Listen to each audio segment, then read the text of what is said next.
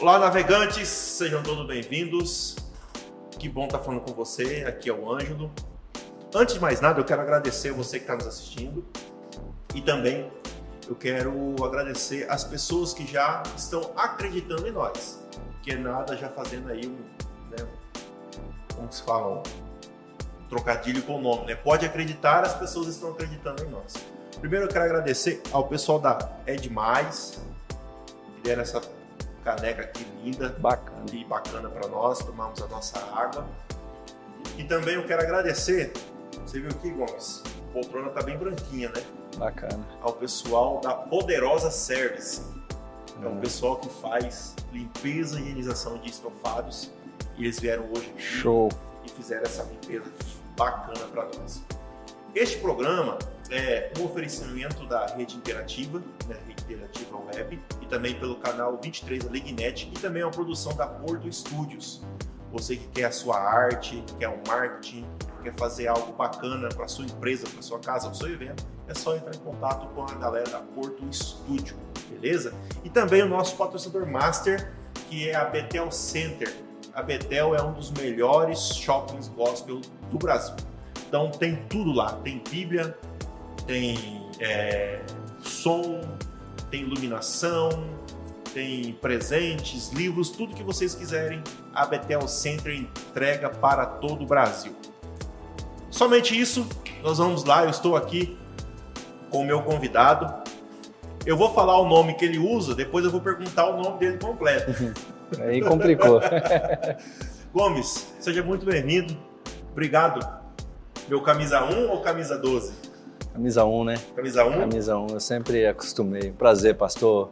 É, desde quando eu recebi o convite, já agradecido, né? Porque nós temos que espalhar aquilo que nós recebemos, né?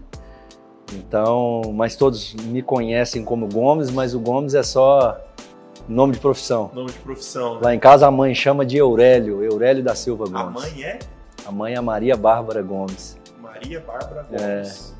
E nós somos 12 irmãos, alguns deles com nomes bem criativos, do meu finado pai, Antônio, tinha um nome normal, mas ele inventou alguns nomes para nós que eu não encontrei em nenhum lugar do mundo, nessa, nessa minha andança aí pelo mundo.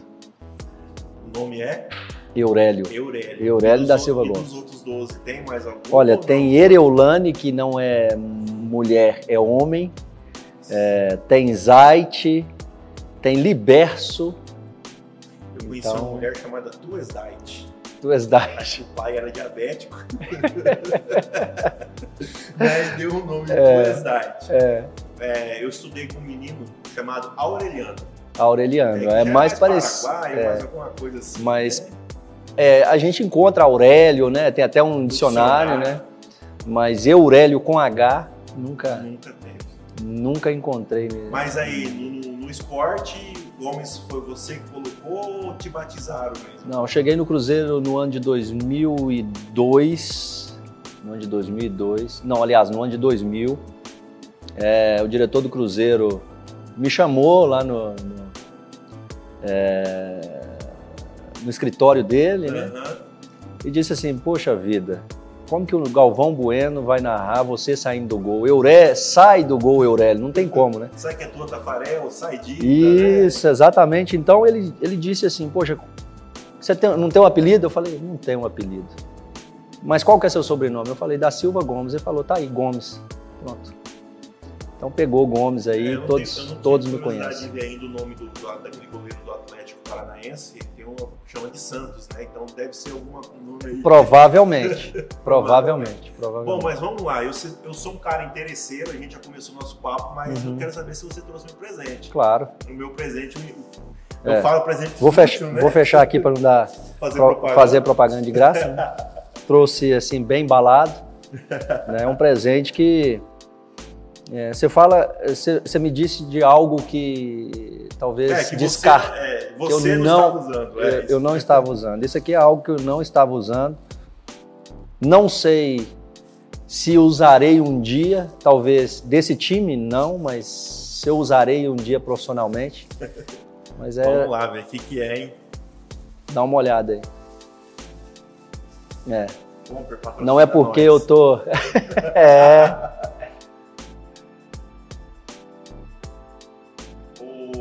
É, aí, É uma camisa do Watford. camisa do Watford. É, Com essa camisa aqui ele entrou pra história da Premier League. foi, nossa. Dois pênaltis em um jogo só. É, É, não é isso não? exatamente. Hã? Nós ganhamos um jogo contra o West Brom em 2015, na primeira temporada do Watford na Premier League. Vou deixar aqui aparecer seu nome aqui. Na Premier League. Então, gente. claro. Não é algo, não é algo descartável, mas é algo que Muito útil. É, eu não uso. Com Muito certeza. Obrigado. Cara, obrigado mesmo. Pendurei minhas luvas e as minhas chuteiras na Chelsea temporada passada Assinada pelo William. pelo William. Pelo William. William é uma benção. Tá Arsenal, né? O William é uma benção. Foram co-irmão de igreja também, né? Nós não congregamos, não, não, Ah, é congregamos verdade, é juntos, Antônio. Mas o William é uma pessoa assim que a gente sempre estava nas oportunidades em Londres, né? A gente sempre estava junto. Tanto o, o pessoal do Chelsea, né? Porque o brasileiro na Europa, principalmente jogador, quando tem a oportunidade, a gente sempre está Tá junto. junto. E assim, é, são cidades próximas, não são? Ah, eu morava em Londres. O Watford é tipo. é, eu posso citar Belo Horizonte, Betim, porque eu sou de Belo Horizonte, eu conheço bem a região. Uhum. É, é a região metropolitana. O Watford dá 30 minutos do centro de Londres. Na verdade, Então- a pessoa mora em Watford e trabalha É. em Londres. Exatamente. E lá, como o transporte é muito fácil, né? Você pega o trem ali, Já está dentro do centro. É, quando eu joguei no Tottenham, eu também morei em Londres, né?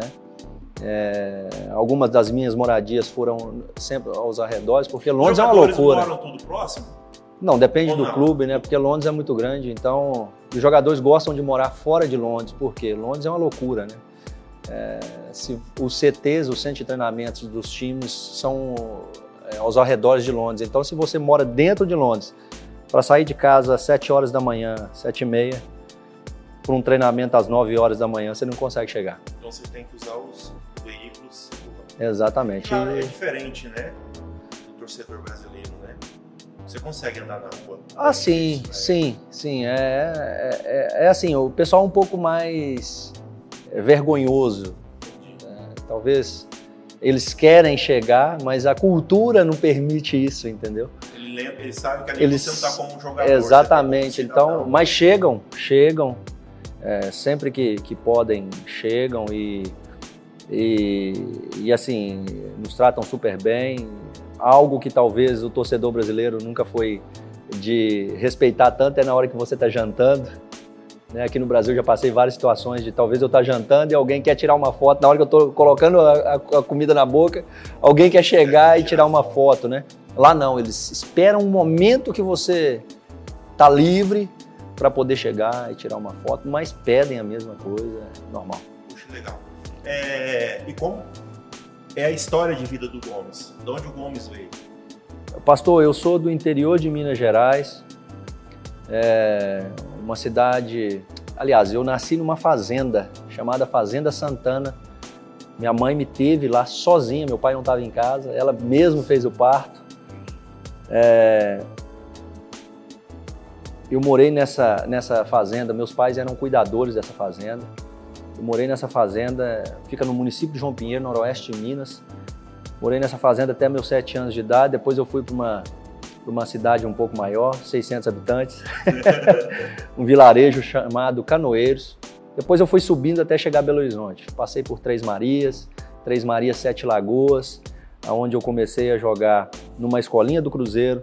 Depois fui para o Democrata de Sete Lagoas. Do Democrata de Sete Lagoas eu fui é, CRB, em Maceió, fazendo teste.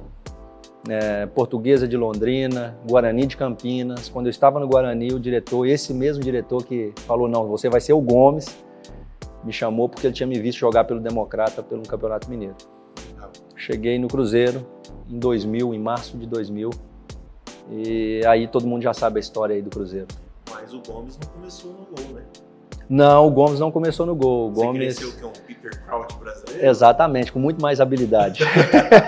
Rapaz, que- que- desculpa, Peter, aí, mas é é, e ele tem, contra? e ele tem um podcast, né? não, Ele tem um. po- Tottenham, né? Joguei no Tota, joguei É. com ele. E ele tem um podcast muito bacana. É. Ele tem um podcast muito bacana, é muito inteligente. É, é, assim, Ele rompe os dois metros, né?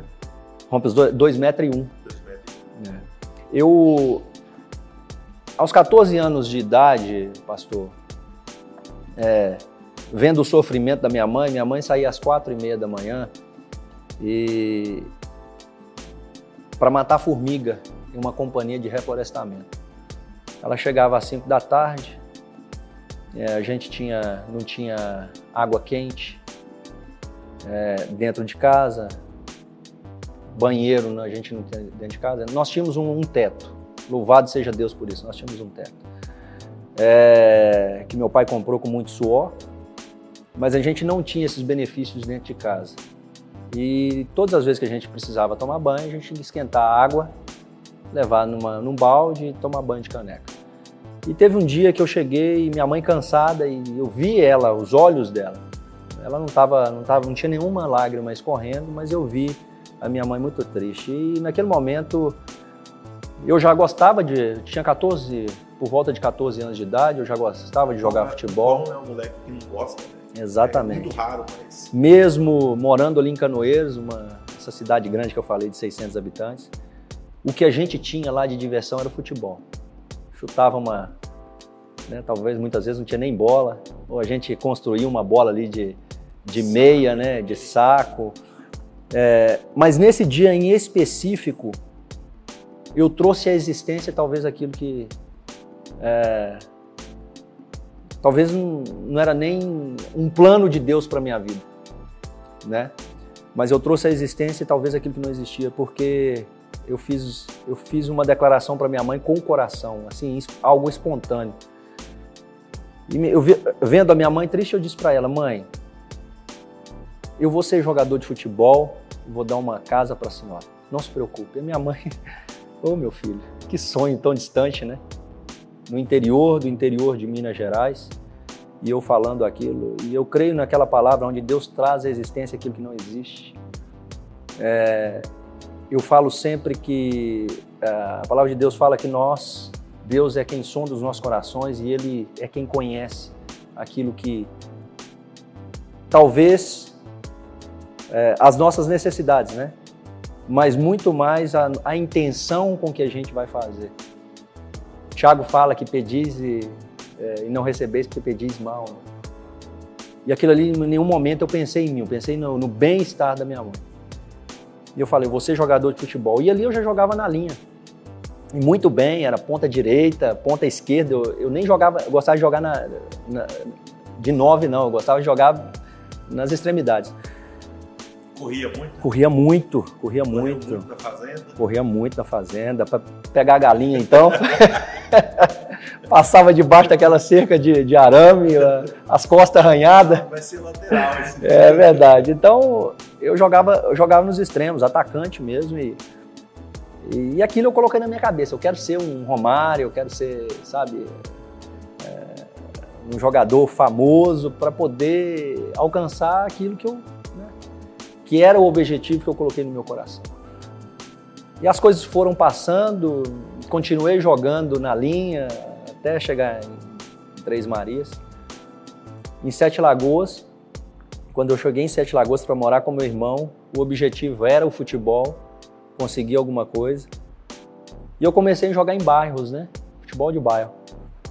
E como é, esses times de bairros é bem fechado, você não tem muito acesso, você não tem titular é titular e quem vai chegando vai Vai indo. vai indo. Aí você espera uma oportunidade ali, e aquelas oportunidades eram escassas para mim no, no ataque. E eu falei, poxa vida, eu preciso de, né? Aí um dia lá, um determinado dia, faltou um goleiro. Eu tinha jogado algumas vezes no gol, mas brincando, não era algo. Faltou um goleiro e eu disse assim, poxa, eu jogo, poxa, o goleiro faltou e agora? Eu falei, eu jogo no gol. E dali nunca mais saí. Então foi Democrata de Sete Lagoas, foi é, Cruzeiro, PSV. Como foi a, a, a sua passagem na base? Porque eu não te... na, na, base não, eu falo no, no, porque você chegou com que idade no Cruzeiro? Eu cheguei no Cruzeiro com 19 anos. 19 anos. É. Mas então você jogou sub-18 Eu joguei, eu joguei sub-18. Mas nos outros você foi dispensado. Não, não, não em nenhum, nenhum deles, nenhum deles eu fui dispensado. É, eu fui do, do Democrata, eu era jogador do Democrata. Do Democrata eu fui para o CRB, fiz um teste, passei. É, mas o meu empresário falou: não, talvez aí não. Teve, tinha uma oportunidade, já tinha um pedido. Ele me mandou para Portuguesa de Londrina. Estrutura nenhuma, estrutura nenhuma, eu não tinha condições nenhuma. A gente provavelmente uns 12 jogadores num quarto bem pequeno, várias cama beliche no chão. É, o pessoal dormindo no chão, sem estrutura nenhuma. E, e ali ele não via algo organizado. Pra você... É, usava, aquele tempo talvez, mas com 19 anos eu já acho eu já era bem alto já, mas era algo bem difícil. Então naquele momento é, todos os times aprovaram, mas alguns deles demoraram, igual o CRB a dar uma resposta. E nisso sempre surgia uma oportunidade. Eu já estava, a minha ida para Belo Horizonte, para o Cruzeiro, eu já estava praticamente acertado com o Guarani. Mas o meu empresário falou assim: não, acho que vai ser melhor para você aqui no Cruzeiro. E ele me levou de. Falou assim: fala com eles que você. Até falei uma mentira lá. Fala que você está vindo para Belo Horizonte para buscar documentação, para Minas para buscar sua documentação para você assinar. Nunca mais voltei no Guarani. É, mas esses outros times eu sempre sempre Você tá com esse empresário até hoje? Não, não, não, não estamos juntos. Mas se falam nos falamos. O cara foi muito bem. É, não, eu bons, assim né? eu, eu, eu louvo a Deus mesmo por Deus ter colocado ele no meu caminho. Me ajudou muito é, durante muitos anos. Eu sou muito grato ao que ele fez. Mas a, a, a, você. Quando é que entra o evangelho na sua vida? É, o evangelho entra na minha vida, ou seja, eu nem digo que o evangelho entrou na minha vida, pastor. Eu, porque eu fiz muitas coisas não por Jesus, eu fiz muitas coisas. É justamente isso que eu ia te é... perguntar, porque assim, desde, desde pequeno você vem falando de fé. É. Né, de acreditar no que você uhum. chega e fala com a sua mãe, eu vou ser. Sim. É, e aí, até então, tudo que vai se encaixando aqui né, a, a, na sua vida é uma, uma história de fé. Uhum. Mas assim, é, é, é mas desde quando você confessou, falou assim, Não. É, é, é, é isso, agora eu entendi por que, está dando certo a minha, a minha, história. Olha, eu acho que Deus já escreve, né? Já escreve, independente se você é cristão, se você confessou ou não, Deus já escreve, porque Ele já sabe o final da sua história. Ele já sabe qual é o final. É... O que que muitas pessoas passam por algumas situações? Todo cristão vai passar por alguma situação. Mas se passar por situação sabendo que Jesus está do seu lado é uma coisa, agora você passar por uma situação sabendo que você não tem ninguém é totalmente diferente. E muitas pessoas talvez retardam esse processo de saber que tem um, é, que tem um Deus que cuida das nossas necessidades. Eu sempre fui de fé, a minha família, é, é, eu não sou de um, de um lar evangélico, minha família é católica até hoje, mas eu creio na, né? Eu creio que Deus vai transformar e, e, e, a verdade vai entrar ali um dia no coração de todos, né? É, eu sou o único convertido e, e aonde eu confessei Jesus, mas a minha história assim começa de transformação, de quebrar essas raízes, né? Talvez de idolatria, né? As raízes católicas. Eu assim, eu tenho muitas pessoas, amigos católicos, são bênção, são bênção demais. Mas a verdade é a Bíblia. Então nós, quando isso vem, né, aos nossos corações, a gente tem que entender que Jesus está chamando a gente para algo diferente, para viver com Ele, um Deus vivo, né? E, e quando, é, em, em 2002, eu conheci a minha esposa, a Flávia, quando eu a conheço, que a gente começou a namorar, entendi, aí comecei a frequentar a igreja com ela. Nunca tinha eh, frequentado uma igreja evangélica. Intenções, né? Com segundas intenções. Eu digo que eu me batizei na Getsemane, em Belo Horizonte. A gente eh, frequentava o culto de libertação na sexta-feira com o pastor Luiz Henrique. É, eu frequentava não por Jesus. Eu, eu não me batizei por causa de Jesus, eu me batizei por causa da minha esposa, da Flávia. Porque se não fosse assim, eu não tinha, eu não poderia, ela não casaria comigo porque ela foi, né, não vou casar na igreja católica, não vou no padre, é um pastor e tal. E eu, poxa vida, eu estava apaixonado e mas eu nunca levei nada a sério. Jesus, Deus fazendo sempre as coisas por mim, eu não fazendo nada por Deus, né, vivendo é, uma vida que não agradava ao Senhor. Né? As pessoas falam, ah, mas você roubava, você é boa pessoa. Os bons, muitos bons vão para o inferno também porque não fez talvez aquilo, o processo que tem que ser para que você torne filho de Deus. Não são todos filhos, são, nós somos criaturas, né? A maioria é criatura. E é, hoje eu sou filho, hoje eu, eu sou filho, né? Porque eu tenho esse entendimento. Mas o evangelho entrou na minha vida de verdade, pastor, quando Deus me levou para o deserto. Permitiu que eu, fui, que eu fosse para o deserto. Isso depois de muitos anos de frequentador de igreja. Infelizmente, hoje em dia, muitas pessoas frequentando a igreja e, e não praticantes, né? Eu sempre falo que nós temos que ser né, ouvintes, praticantes e espalhadores de evangelhos de Cristo, não só ouvintes e praticantes. É, até Deus me chamar num, de um lado e falar assim, vou deixar você aí um tempo para que você aprenda o que é me servir, né? Deus sempre fazendo por mim. É, poxa, cheguei no Cruzeiro, sucesso. Cheguei no PSV, sucesso. Cheguei na Inglaterra, sucesso. Né? Até um certo tempo. Aí lá na Inglaterra, Deus começou a me tratar. É, e quando nós entramos no mundo, principalmente no futebol, sem o conhecimento de Cristo, é um mundo muito obscuro porque as coisas chegam muito fácil, pastor. É, o acesso é muito fácil. É, mulheres, é, sabe, eu nunca fui de balada, de noite, de, nunca fui assim. Mas quando acontecia, também é, praticava isso. E tudo fora daquilo que um verdadeiro cristão tem que ser. Deus precisava, porque ele prefere te ferir do que te perder. Né? Ele prefere te ferir do que te perder. Eu precisava passar por todo aquele processo para entender o que é ser um marido, é, para entender o que é ser um cristão de verdade. O cristão de verdade inclui todas essas coisas. Eu acho que inclui ser um marido é, diferente dentro do padrão. Como que pode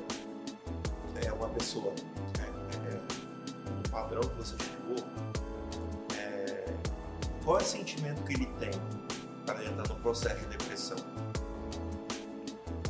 Olha. Por que que é, porque assim, a gente sabe que tem pessoa com depressão porque está dando tudo errado na vida. Uhum. Mas nós também temos gente que tem depressão porque o cara está no auge e. Pastor, é o... é o vazio, o vazio que só pode ser preenchido por Deus. Porque, assim, tem um vazio que só pode ser preenchido por Deus. Esse não tem dinheiro que preenche. Porque assim, se eu perguntar é... hoje, qual, qual é a sensação de jogar uma Champions? É maravilhosa. Mas eu não, eu não troco, eu não troco isso por eu não troco. Eu falo hoje que o meu maior título foi aceitar Jesus. Ou, ou aliás, ele ter me aceitado. Porque ele me aceitou primeiro. Entendi. O maior título que eu pude conquistar. E porque a sensação de coisas nessa, nessa terra é, bom. As coisas do mundo são boas, né, pastor? É, as coisas do mundo ela, ela te atrai. Né? Mas infelizmente essas coisas do mundo te levam à perdição também. O dinheiro te leva à perdição. É uma benção. O dinheiro também é benção. Mas dinheiro sem Jesus ele te leva per à perdição porque você não tem a consciência de separar essas coisas. A linha, a linha é muito fina do certo e do errado. É muito fina. Então, é, o entendimento, é, a, própria, a própria Bíblia fala que o, as coisas de Deus são discernidas pelo Espírito de Deus. E quando você não tem um Espírito habitando dentro de você, você não tem como discernir determinadas coisas que parecem boas, mas não são. Tudo é possível, mas nem tudo nos convém. Então eu entrei nesse processo é, após a minha esposa descobrir um adultério meu em 2011. Eu comecei ali mudar, mas não uma mudança genuína, não um arrependimento genuíno. Continuei ainda é, em uma vida é, de é, visitante de igreja. E aí veio um processo, um processo que uma ferida foi criada ali por causa do adultério no coração da minha. Estava na Inglaterra. Ali eu consegui naquele momento contornar a situação. A minha esposa já estava com as malas prontas para voltar para o Brasil. É, e naquele momento ali eu comecei, já começou a mudar o meu interior.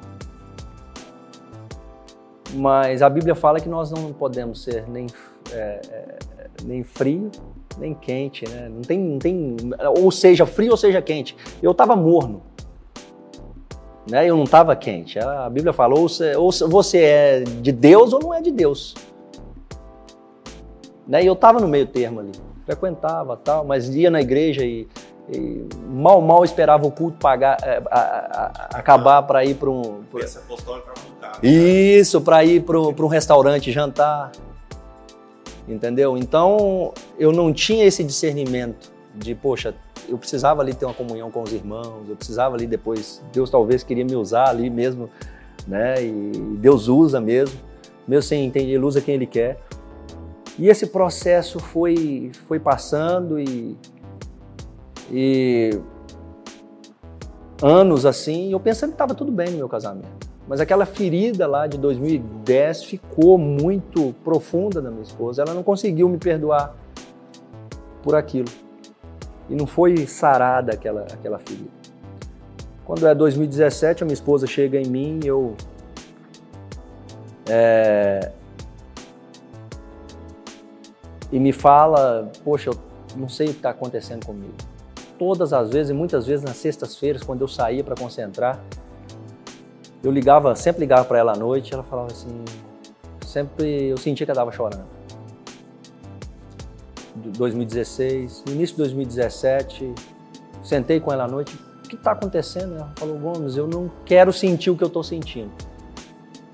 Mas eu não quero falar também que ela não gosta de falar, de se abrir. E aquilo ela estava sozinha, sofrendo com aquilo há anos. Eu não quero, não quero te não quero falar porque eu não quero te machucar. E, e ela disse assim, poxa, é um sentimento que eu não queria estar sentindo porque eu sei que vai te machucar. E o que estava acontecendo? Aquela ferida lá atrás, ela disse que não, o amor dela já não existia mais por mim. Então ela me via como um irmão, como um amigo. E ela estava chorando porque ela não podia, ela mesma, fazer com que aquilo acabasse. Com que ela pudesse voltar a sentir aquilo que ela sentia antes do início. Né? Tentei contornar toda a situação ali naquele momento. Passou um tempo, isso foi no início de 2017. Mais por final de 2017, setembro de 2017, nós tivemos uma discussão, ela fez uma viagem, terminou o nosso casamento por, por mensagem ali, naquele momento, eu falei assim: que solução que é essa? O que, que, que vai mudar essa história? Nesse termo, nesse meio termo de tudo, frequentando a igreja ou estava do mesmo jeito ainda? Não, a gente frequentava a igreja todo sábado. Todo sábado. Toda quarta-feira, a gente ia na igreja. Mas não tinha uma conversão genuína minha, pastor. Não tinha uma entrega da minha vida por inteiro para Deus, sabe? Eu estava naquela, meio termo ali. E, e quando. Aí eu caí em si, falei, poxa vida, eu estou perdendo a minha família. Porque a minha esposa já mandou uma mensagem muito decidida, eu tenho a mensagem toda aqui. Que estava terminando, que não, não conseguia mais e que ela queria o divórcio. E ali eu falei, poxa, Deus, eu preciso de Ti. E na hora que eu falei isso, começou um processo de transformação na minha vida. E esse processo de transformação foi longo, foi durante três e continua sendo, porque até a volta de Jesus. Mas talvez aquilo que eu não entendia antes, eu comecei a ter entendimento. Chegou 2018, eu pensando que as coisas poderiam né, contornar, a gente vivendo na mesma casa, no mesmo é, na mesma cama. No início de 2018 eu já não queria mais que eu ficasse na, na, no quarto. Desci para o meu quarto de guerra e ali é onde eu comecei a ter experiências com Deus. E experiência sobrenatural de relacionamento com Deus que eu nunca tive, de tempo de oração. E eu comecei a construir ali um alicerce em Cristo Jesus, da minha vida. Porque o maior desejo de Deus é, é fazer um milagre para nós. O maior desejo de Deus é te dar um milagre. Mas primeiro ele tem que consertar a sua vida para que você possa receber esse milagre. A transformação individual é o ponto principal para o alcance do milagre. Porque se não há transformação do indivíduo, Deus não vai entregar um milagre assim para a gente jogar fora. E eu não poderia receber naquele momento, talvez naquele, naquele processo ali, porque eu não estava transformado. E muitas coisas começaram a acontecer, esse processo de, de oração, esse processo de engajamento com o povo de Deus, na igreja, no corpo de Cristo. É, comecei a fazer coisas que eu não fazia, pregar, comecei a, o pastor começou a me dar oportunidade de levar a palavra, coisas assim em meses, em poucos meses.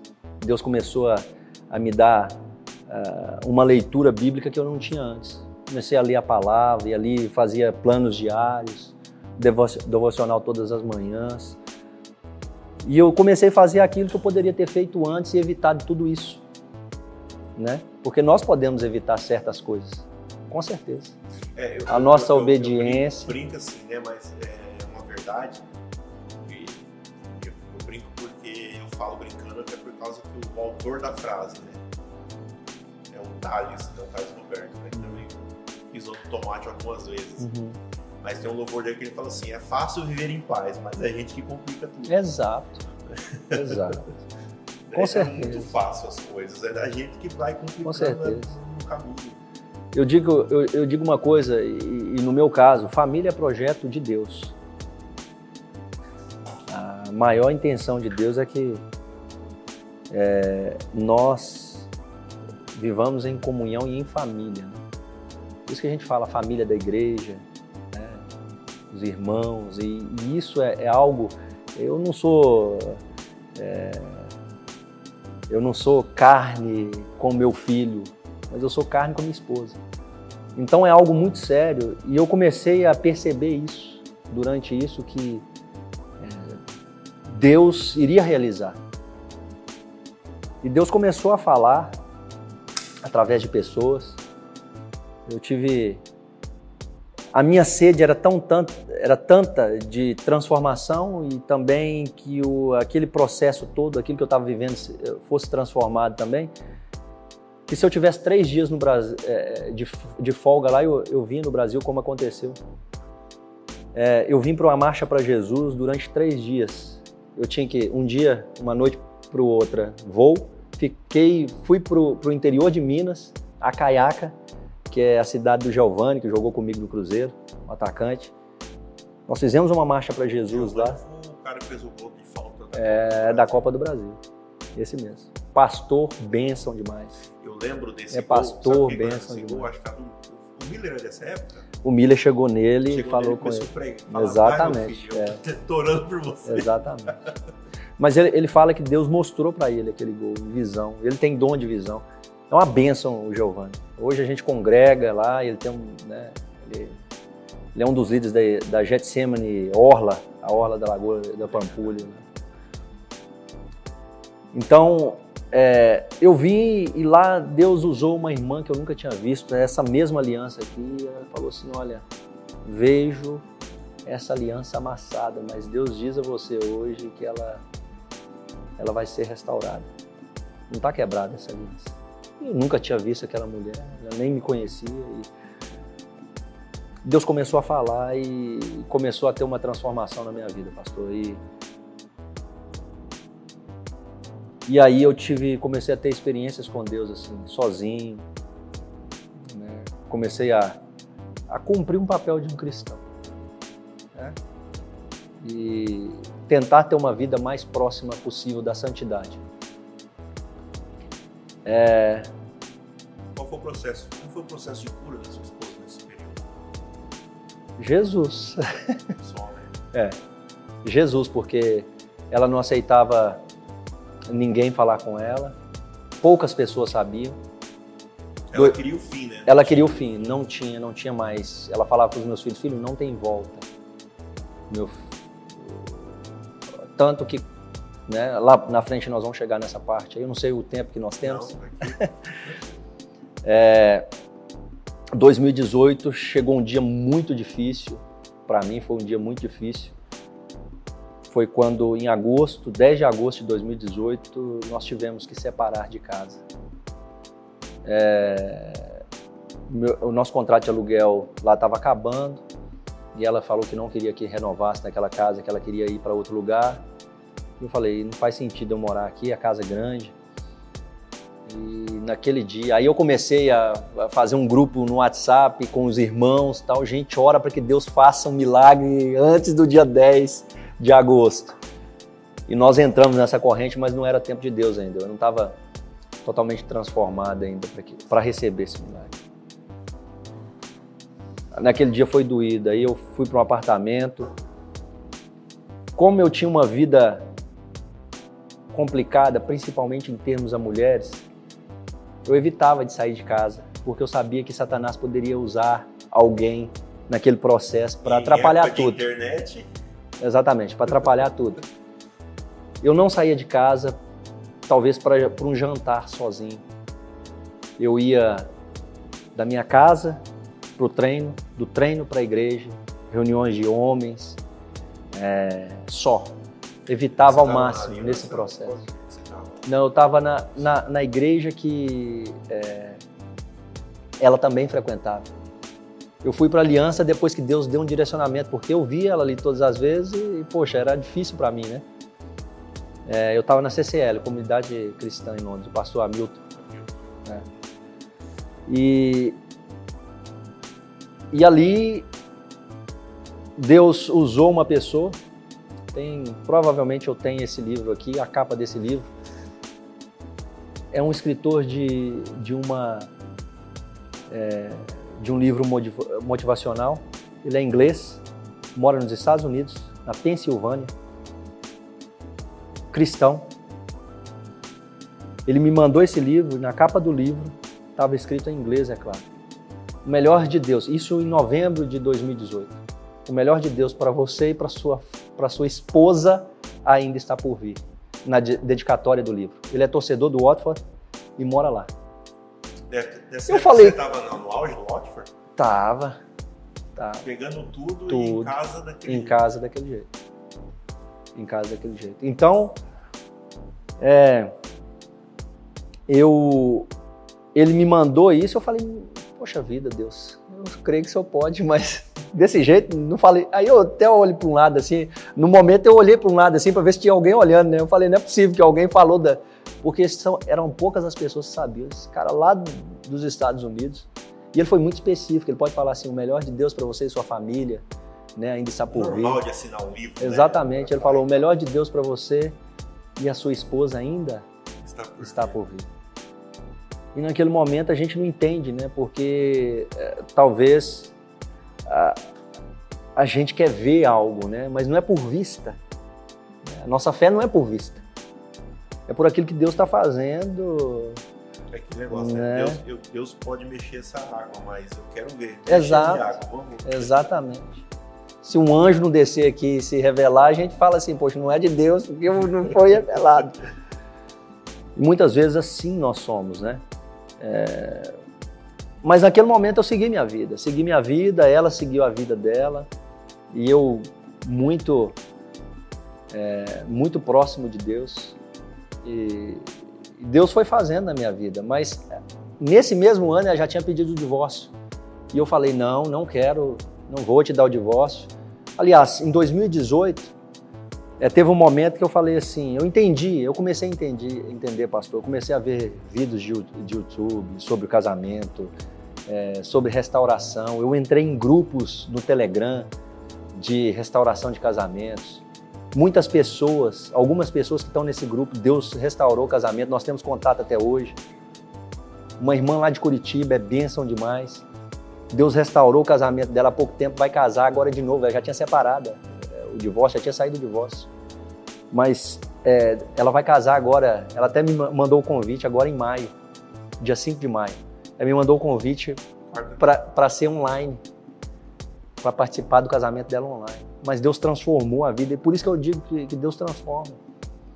Sua família, família é projeto de Deus, não sei qual é a câmera aqui, talvez aquela lá. Sua família é projeto de Deus, meu irmão, minha irmã. Independente daquilo que esteja acontecendo, eu creio que Deus quer fazer na sua vida. E olha como é interessante, né? Você está no auge da sua crise, do casamento, mas carreira você estava bem, é. né? E com Deus também, uhum. porque Deus te dando inspiração, te dando é. mensagem, dando tudo. E aí o que eu acho mais interessante é que Deus, é claro, é, o, MAC foi bênção para todo mundo, né? É. Mas o cara sai de Goiânia é. e vai para onde? Vai para Londres. Vai para Londres. E eu começo a frequentar a igreja dele. Começa a frequentar a igreja. E vejo o testemunho. Chega em Londres 2018. É, eu, eu vejo o testemunho dele. E o primeiro, o primeiro vídeo de restauração de casamento que eu vi, não, é falando sobre o casamento, foi um congresso, esposas, é, né? foi um congresso que ele fez em São Paulo do Josué José Gonçalves. Josué Gonçalves. Ele fez esse congresso. O primeiro, o primeiro vídeo que eu vi sobre casamento, entender um pouco mais o que é o casamento, foi dele. E aí depois eu venho a, a começar a eu frequentar um direcionamento. Em no final de 2017, mais ou menos, ele falou assim, ó, oh, tô indo embora. Eu falei, cara, mas o que tá acontecendo? Não, eu acabei de conversar com o pastor Moraci, né? O Ceni. O Ceni. É. Eu vou lá ajudar eles com o Éder e tudo mais. E é interessante porque ele vai, chega lá e agora ele tá de volta. É. Então, é, é como se fosse assim, a, a, sua missão é ajudar o, o Gomes. É, exatamente, mas é assim que Deus faz, pastor.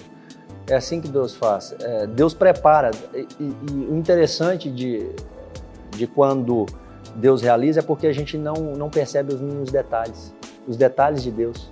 Deus é detalhista quando ele vai fazer algo na sua vida. A maioria das vezes, ele usa uma pessoa, ele usa alguma circunstância ao seu redor para te mostrar, poxa, eu vou fazer, fica firme mas o processo ainda tem um processo a ser percorrido. 2018 a minha esposa pede, eu já estava no meu quarto de guerra, a gente estava junto ainda, pede a, a, o, divórcio. o, divórcio. É, é, e aí eu tudo eu, eu ia consultar a Deus. Ela falou, poxa, eu não quero, vamos fazer é, o divórcio consensual, eu não quero brigar com você, eu gosto de você, vamos ficar bem e tal. Naquele momento, assim, fiquei em paz, mas eu fui, fui falar com Deus. Deus, olha, eu em lágrimas, minha esposa quer, e eu também não quero brigar com ela, e o Espírito Santo de Deus cessa as minhas lágrimas naquele momento e fala assim: você quer agradar a mim ou a ela? A primeira vez que eu ouço a voz de Deus assim, audível eu cesso as lágrimas e vou procurar. Gálatas, se eu não me engano, 1,10 fala da, né, convém a mim agradar a Deus ou aos homens. Né? Porque se eu, se eu for agradar aos homens, eu não seria servo de Cristo. Se eu não me engano, o apóstolo Paulo diz isso. Aí então eu fui, confirmou na palavra e eu, eu voltei e falei assim: olha, se você quiser entrar com o divórcio litigioso, você vai, mas eu não vou colocar a mão nisso, porque não é algo de Deus. E fui. Chegou novembro, chegou isso. Aí eu já tinha esquecido, eu pensei, ela não vai entrar. Dia 10 de janeiro de 2019, a carta de divórcio chega na minha casa. já estava em casa separado. Naquele momento eu falei, Deus, o que eu faço? chorei mesmo diante de Deus e falei: Meu Deus, eu estou fazendo aqui, eu, minha vida é essa hoje, o senhor está vendo. E, e numa dessas, desses contatos aí de. Eu conheci algumas pessoas e uma das pessoas, quando chegou isso, eu falando com ele por telefone, ele fala assim: ó, você tem que provocar seu milagre. Provoca seu milagre. Toca o coração de Deus. Eu falei, mas o que, que eu vou fazer? Ele falou, o que, que tem aí em Londres que você tem, pode fazer de diferente? Eu falei aqui, nem monte não tem para eu ir no monte. vou fazer o quê para tocar o coração de, de Deus? Gelo. Isso era em janeiro. Eu falei assim, tem um parque aqui, tá frio, eu posso acordar de madrugada e eu já acordava de madrugada para orar toda madrugada. Durante esse processo eu posso citar as noites talvez que eu não tenha acordado de madrugada que não tenha jejuado de manhã no treinamento lá, era Deus que sustentava, né? Eu ia para o treino em jejum. Ia para o treino em jejum. Então, é, abri um propósito de 21 dias. Lá, os meus companheiros lá eram, eram as raposas, porque tem muita raposa em Londres. Fui para um parque onde tem um morrinho. Tem vídeos aqui. Tem raposa em Londres? Tem raposa em Londres e muita e nos parques principalmente. Não, elas ficam passando assim no, no quintal da sua casa. É. Como se fosse cachorro. Como se fosse cachorro. Onça aqui Isso, isso. Então, as minhas companheiras ali, gelo, chuva, aquela chuva com aquela neve, nevezinha, gelo lá. Londres é mesmo cidade cinzenta? Cidade cinzenta. Chuva. O dia que sai um sol lá, você tem que tirar uma foto para guardar de lembrança. então, eu fiz esse propósito, Deus começou a mandar pessoas. Depois desse propósito, eu comecei 21 dias ali, de madrugada, todas, toda, toda madrugada, 3 horas da manhã, acordava, era mais ou menos uns 5 minutos de casa, de casa dirigindo, pegava o carro, ia lá só eu, só eu. E Deus. Voltava para casa, no outro dia treino cedo. Isso foi minha vida durante todo esse processo maio, é, junho de 2019 vem a primeira audiência. Nessa primeira audiência a gente não sabia porque era lá, ela entrou com o processo lá. Porque nós temos passaporte inglês também, nós casamos no Brasil, mas nós temos passaporte inglês, então é validado lá um divórcio, mas é validado. Estava aqui ou lá? Tava lá. Então, mas aí você fala que. Você não sabia como ia acontecer. Exatamente. Né? Como, que é a justiça. É, como que é a justiça lá. E aí já começa a entrar não só o problema aí que, que, nós queremos chegar, não só o problema do, do, divórcio em si, da minha família, mas aí eu já começo, eu já começo a lidar com outros fatores. Deus que, queria me tratar em, outros, em outras situações também. A minha vida profissional começou a uma lesão na coluna, tive recebi o divórcio em janeiro, uma lesão na coluna em janeiro. É... Fiquei um mês fora. Eu era titular absoluto do Watford. Quando eu voltei, o treinador não me, não me queria mais no time. Tu queria no time? Não, não, não me queria. Como é, titular. Como assim, titular. E aí, eu naquele momento de, de, frustração ali, eu falei algumas coisas para ele. E a nossa relação, não, a partir daí, não foi, foi nada boa. E, e aí começou é, o problema, problema dentro de campo, problema fora de campo, o divórcio é, para sair, né? Assim, a, a, audiência em junho. Até que Deus me levou em um dia a pedir perdão pro, pro, pro para o treinador. Deus me confrontou com relação a isso, do, do, perdão, né? Do você vai se humilhar, mas você eu vou te exaltar lá na frente. Né? Eu estava com um contrato para terminar, eles não queriam me ver mais lá, o treinador já tinha pedido para que eu saísse, eu tinha mais um ano de contrato, mas pediu para que eu saísse, queria pedir para que eu saísse. E quando isso acontece, nós fomos para uma pré-temporada nesse mesmo ano na Áustria. E ali Deus falava muito comigo quando estava sozinho, assim, caminhando sozinho ou dirigindo. E o Espírito Santo de Deus me confrontou naquele momento e falou assim: Poxa, é hoje que você vai pedir perdão para o treinador por causa desse problema que eu tive dentro de campo. E isso foi uns três ou quatro dias. Deus, sabe, o Espírito Santo de Deus claramente falando comigo. Deus preparou um dia e falou: É hoje que vai acontecer. Saiu todo mundo do campo, só ficou os dois que eu precisava conversar. Fui lá conversar, pedi perdão porque tinha acontecido aquilo e me coloquei à disposição do time. Nesse ano a gente foi para a final da Copa da Inglaterra, as coisas consertaram, Deus, através do perdão, ele abriu porta, meu contrato vencia, eles me deram mais um ano de contrato a pedido do treinador. A situação ali mudou totalmente, através de um pedido de perdão. Por isso que eu falo que perdão, é, ele, ele abre portas também, além de tirar um peso, não da vida daquela pessoa que você está liberando perdão, mas da sua vida vai parar de, de dormir com essa pessoa na cabeça, né? Porque muitas vezes a gente dorme com a pessoa, com a pessoa ali. É, e Deus começou a trabalhar em todos os lados da minha vida, né? E esse, e esse, o perdão foi algo porque Deus sabia o que eu iria passar lá na frente. Eu precisava liberar o perdão lá na frente também. Então ele precisava tratar disso. Deus tratou muitas coisas, Deus tratou conserto durante esse processo, conserto que eu tinha que fazer lá atrás. É algo que é feio, talvez, para o homem falar, admitir, mas é algo que é um testemunho. Eu joguei com Augusto Recife no Cruzeiro. A gente morava junto no mesmo apartamento.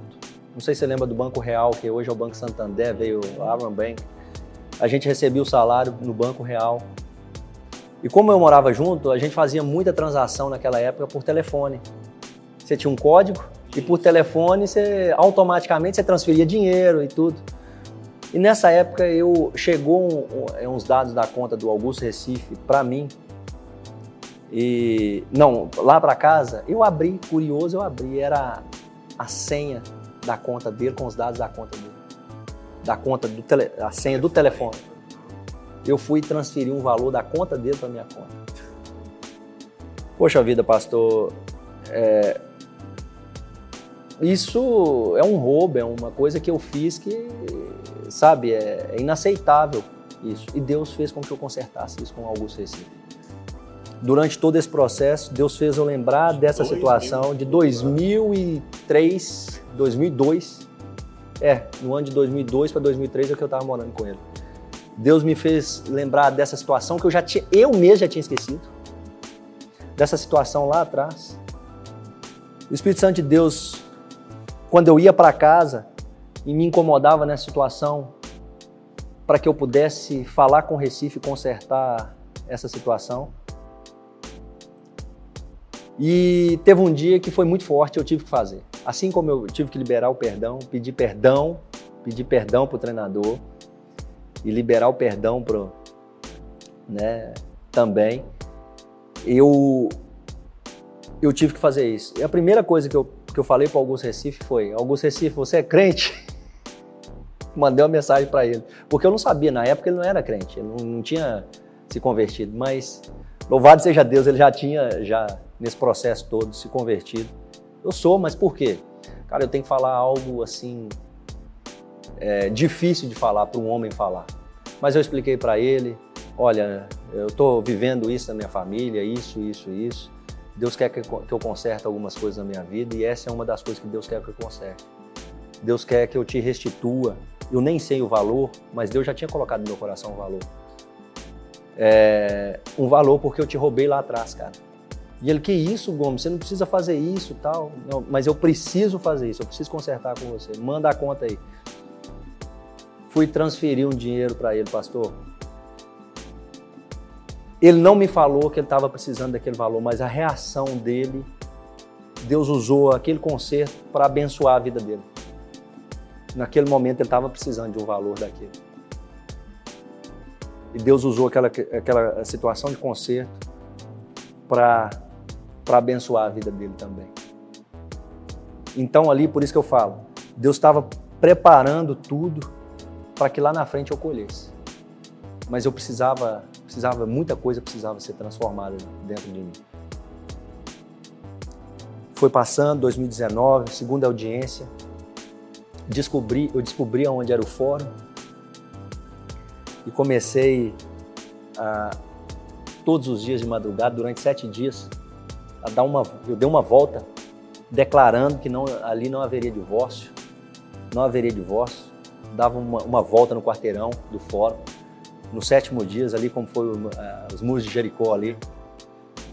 No sétimo dia eu dei sete voltas e declarando mesmo que ali não haveria, não haveria, porque Deus já estava na causa. Audiências foram canceladas na Europa, audiência ser cancelada por eles ainda. Eles que eram mais interessados, a parte da minha esposa era mais interessada. E eu nessa batalha, mas tem um momento, vem um momento de fraqueza da gente, que fala assim, poxa vida, Deus, até agora já são praticamente dois anos e meio de luta, né? Eu já estava praticamente dois anos e meio, dois anos de, de busca intensiva, de transformação minha. E quase três anos de deserto ali eu estava. E, e aí eu não, não via, com os meus olhos eu não via uma, solução. uma solução. Naquele, quando é em novembro de 2019, eu descobri que a minha esposa já estava com uma outra pessoa. Aí que eu falo que Deus estava me preparando com relação ao perdão, porque eu precisava liberar o perdão lá na frente. E quando eu descubro isso, aí eu caio. Poxa, aí eu caio. E a minha oração foi assim: Deus, eu já perdoo a minha esposa. A minha primeira oração. Mas eu não consigo mais, eu estou fraco. Não consigo mais seguir. Mas está entregue nas suas mãos. O senhor quiser fazer. Eu falei, eu vou seguir a minha vida, Senhor. Eu vou seguir a minha vida. E aí, quando eu falo isso, eu acho que era tudo que Deus queria.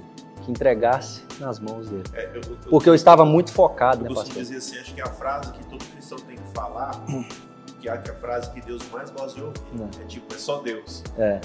É Aí somente que o Deus Senhor. fala assim, é só eu agora? Então Exatamente. trabalhar. Exatamente. Nesse mesmo novembro, início de dezembro de 2019, Deus começa a trabalhar no coração dela. Deus começa a falar com ela, mandar pessoas, uma das pessoas, a esposa do pastor Mac.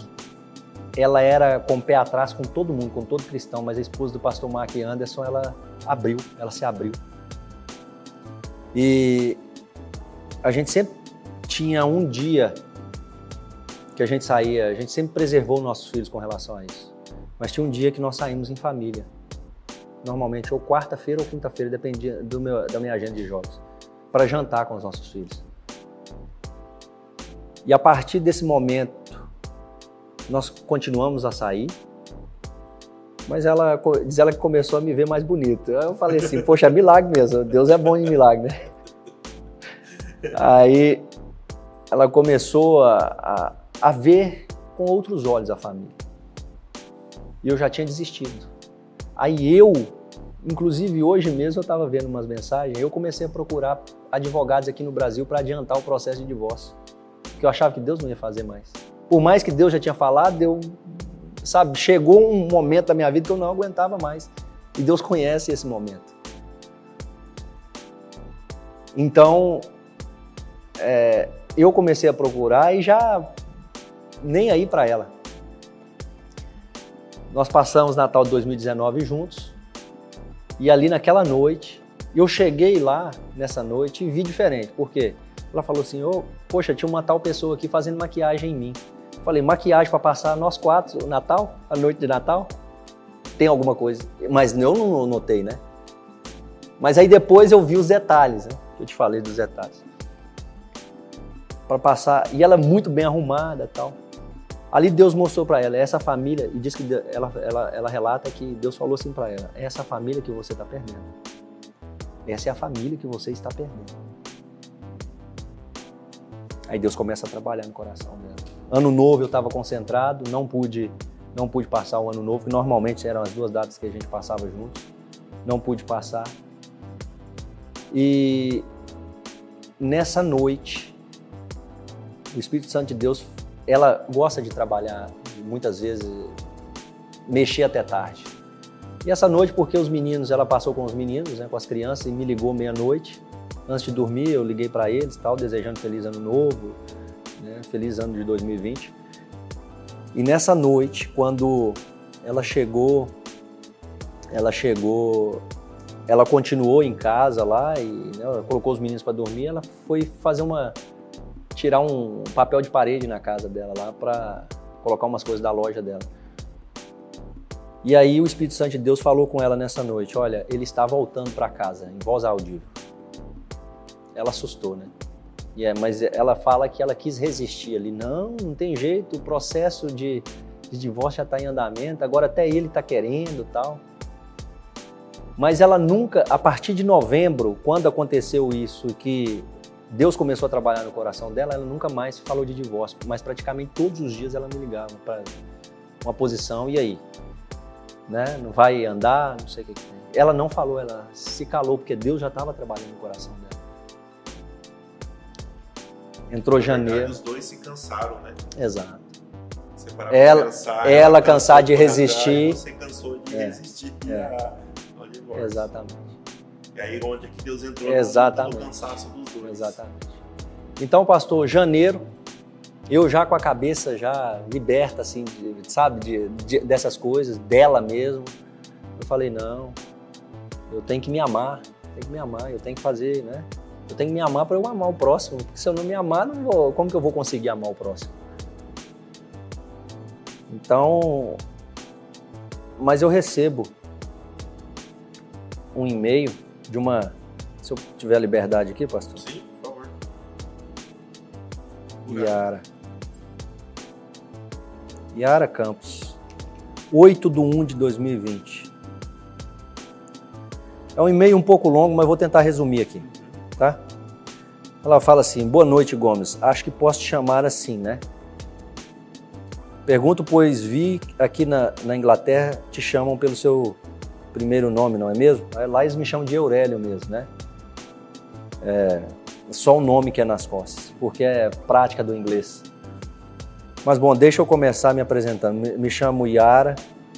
Não sei se você vai lembrar de mim, mas já vi você umas três vezes pessoalmente. A primeira foi no bazar que vocês fizeram na casa de vocês ano retrasado. Depois te vi no restaurante. Flavinha, já tem um tempo, nos encontramos na entrada, mas algo rápido. Pela última vez, tem tanto tempo. Daí foi no aniversário da Júlia. Beleza. Bom, mas estou descrevendo tudo isso para poder chegar em um assunto que eu sei que é muito de vocês dois. E peço licença e desculpa pela invasão. O casamento e o divórcio de vocês. Bom, vou fazer um resumo aqui. Eu conheci a Flavinha através da Renata tal.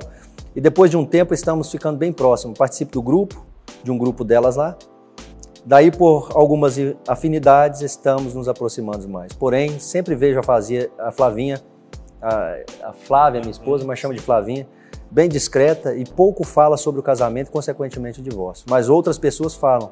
Meio chato isso, eu. Eu sei. Mas aí mesmo, sem a Flavinha querer falar, todo mundo comenta que vocês estão em processo. Daí ontem eu fui almoçar com ela, logo após uma reunião que estivera com seu advogado.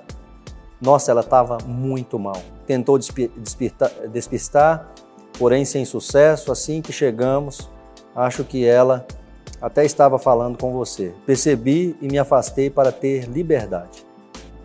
Aí ela falou, ela falou mais algumas coisas, mas também é, mas também não era por menos. Passar por um processo, eu sei bem como é, pois eu também sou divorciado. E foi tudo muito difícil. E como me arrependo, ela fala que foi, foi ela que quis. Mas isso não vem ao caso. Na verdade, um pouco.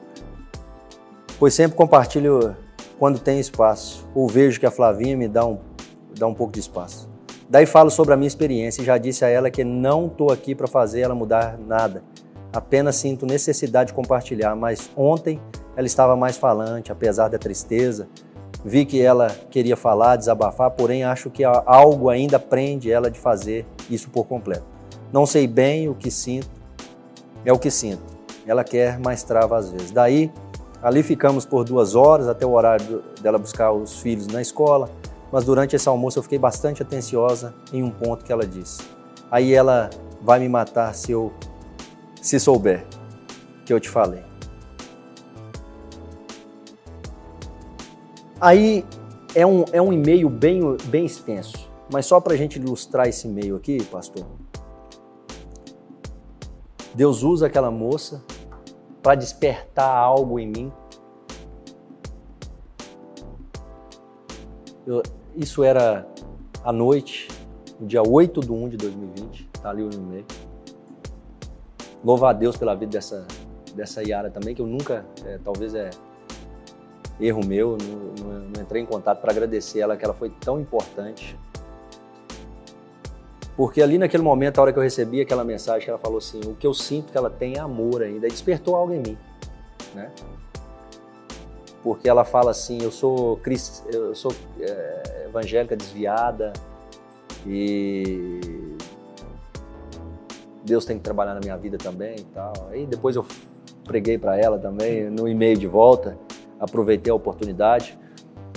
Mas Deus usou essa moça, falando: Poxa, eu me arrependi porque eu achava que não tinha amor e amava assim o meu marido, mas quando eu voltei ele já estava casado com outra pessoa, seis meses depois. E naquele momento, pastor, eu fiz uma oração assim: Senhor, eu sei que o Senhor pode todas as coisas, né? É, não sei qual que é a situação de momento, mas aí eu ainda faço uma oração assim, ó, exigindo de Deus. Se é mesmo isso que o Senhor quer para minha vida e para minha família, que parta da minha esposa e que eu receba aquela mulher que eu conheci. Eu quero minha esposa de volta, aquela Flavinha que eu conheci. Pronto, fui dormir. Fui dormir. Isso na sua casa? Isso na minha casa, eu sozinho. Fui dormir no dia 14 de, de janeiro, nós saímos para jantar. Vi a Flávia falante, dando muito, muita atenção para mim, falante. Ela sempre foi muito simpática comigo. A gente, apesar da, das discussões de, de divórcio e tal, ela sempre foi muito simpática comigo. Mas eu via coisa diferente, mas nem, nem passava pela minha cabeça. Fomos deixar ela em casa. É, fui deixar ela em casa como sempre eu fazia, com os meus filhos depois do jantar. E ela fala assim: Gomes, eu quero falar algo com você. Pedi os meninos para sair, os meninos entraram para casa. Ela fala assim: Você sabe que eu sou bem decidida, né? E quando eu tomo a decisão de alguma coisa, eu, assim, eu não volto atrás. Ela falava para o pastor Hamilton, o pastor Hamilton fez uma pergunta para ela, assim, se Jesus voltasse hoje e falasse que você, não, eu não, eu tenho livre-arbítrio. ela respondeu isso para o pastor e ela, o pastor ainda falou assim, misericórdia, minha filha. Ela, ela, ela relata isso hoje, misericórdia, minha filha. Então ela está com o coração bem endurecido. E ela falou assim, Gomes, eu sempre e eu, te, eu tenho lutado por esse divórcio, mas eu não, eu não sei se, se eu quero mais. Dentro do carro. Beleza, eu assustei assim, eu falei, nossa, isso é...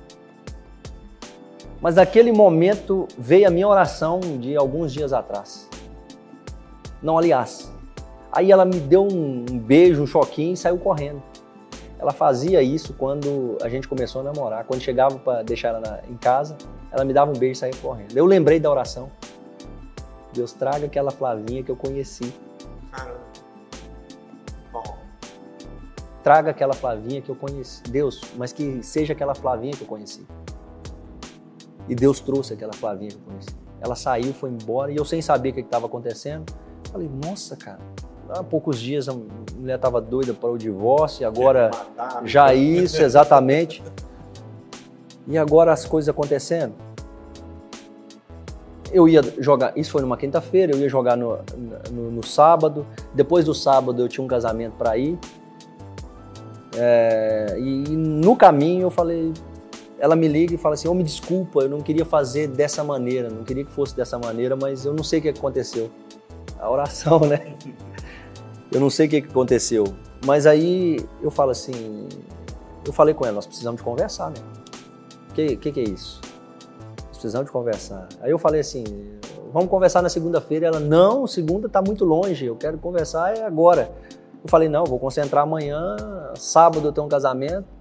Ela falou, não, depois do casamento nós conversamos. Isso, o casamento ia ser nove da noite, ia terminar meia-noite. E marquei com ela da gente se encontrar e conversar. Colocamos tudo em cima da mesa. todos os nossos erros de um para com o outro. E naquele momento eu falei assim: vamos fazer uma oração aqui para que Jesus cele isso, para que a gente viva. Eu quero ser o sacerdote do lar hoje, eu quero ser o líder espiritual da minha casa. A gente, durante esse tempo todo, a gente praticamente nunca orou junto pelas nossas famílias, vai ser diferente agora, por nós. É, vamos selar aqui hoje. Não vai ter mais conversinha, a gente vai selar aqui hoje. E Deus restaurou no dia 17. Ele já tinha feito isso no dia 14, mas no dia 17 de. No dia 17 de. Não, dia 15, foi dia 15, no dia 17, Deus selou a restauração da minha família. 11 dias depois, no meio da oração. Exatamente. Então, o que que, que que acontece? Quando o pastor. Eu tinha que contar esse testemunho, pastor, para para chegar à pergunta que você me fez na quando que o evangelho entrou na, na sua vida. O evangelho verdadeiro mesmo, aquilo que a gente é, que eu entendo hoje que é ouvir, praticar e espalhar, entrou há dois anos e meio, três anos na minha vida, de verdade. Eu conheci a Deus de ouvir falar, mas eu tive uma experiência com Deus de uma forma Mas sobrenatural. né? Exatamente. Não tem muito tempo. Mas isso tem o sido Gomes hoje- transformador. O Gomes hoje preferia enfrentar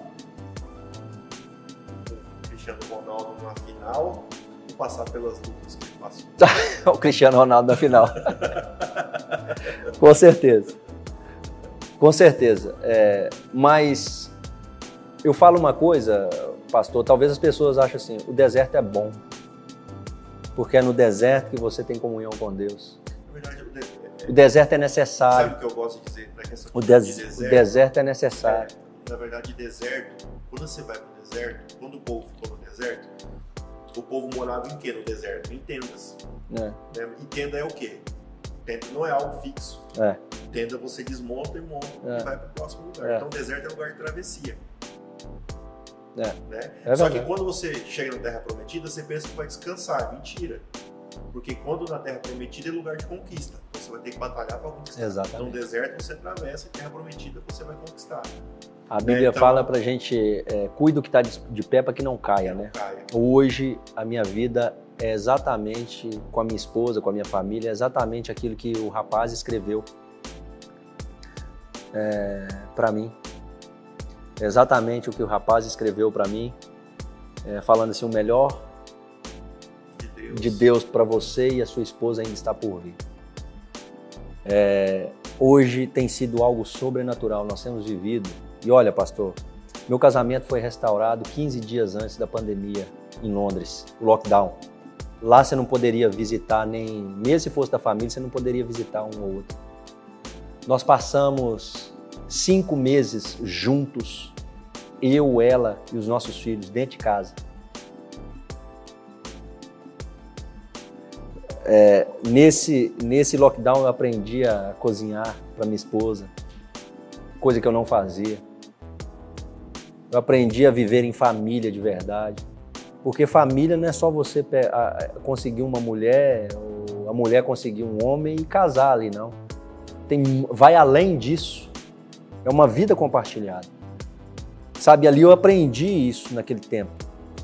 Deus fez tudo no tempo certo, porque Ele sabia que se eu passasse esse tempo sozinho na minha casa, eu poderia ter um, um troço lá, na parte humana. Eu não ia ter, mas Deus sabia qual, qual era o processo, o tempo certo de fazer isso. E 15 dias antes do governo decretar o lockdown em Londres, porque lá foi primeiro, é, nós começamos a morar na mesma casa, debaixo do mesmo teto novamente. O divórcio não saiu, se tivesse saído, com certeza ele ia fazer, mas não é propósito de Deus. Eu declarava na palavra. Deus, a palavra do Senhor diz: o Senhor fala que o Senhor abomina o divórcio, então não vai ter divórcio aqui não. Tudo que eu tinha respaldo dentro da palavra, não colocando Deus na parede, mas falando para Ele, dentro da palavra, sobre a minha família, sobre a minha vida. É, eu aprendi nesse tempo a orar pelos meus irmãos, eu aprendi a orar pelos outros, eu aprendi a sentir a dor do outro. Sabe, porque eu sei que tem muita gente é, hoje em dia, pastor, é, a melhor coisa da vida é quando você recebe uma mensagem assim, ó. É, e eu, eu falo isso para glorificar o nome do Senhor, de pessoas que. Tem um rapaz que me procurou que mora na Itália, passando pelo mesmo processo. E eu falando para ele: olha, irmão, não fique em cima da sua esposa, deixa sua esposa aí, deixa Deus trabalhar no coração dela. Deus quer transformar você. Depois vai, vai transformar qualquer dificuldade que você tem na vida. E ele falou assim, Gomes, há uns um, há um dias a, a, apliquei o deixar ir. Deixa aí. Em relação à minha esposa, estou focado mais em mim e você não faz ideia do quanto mudei.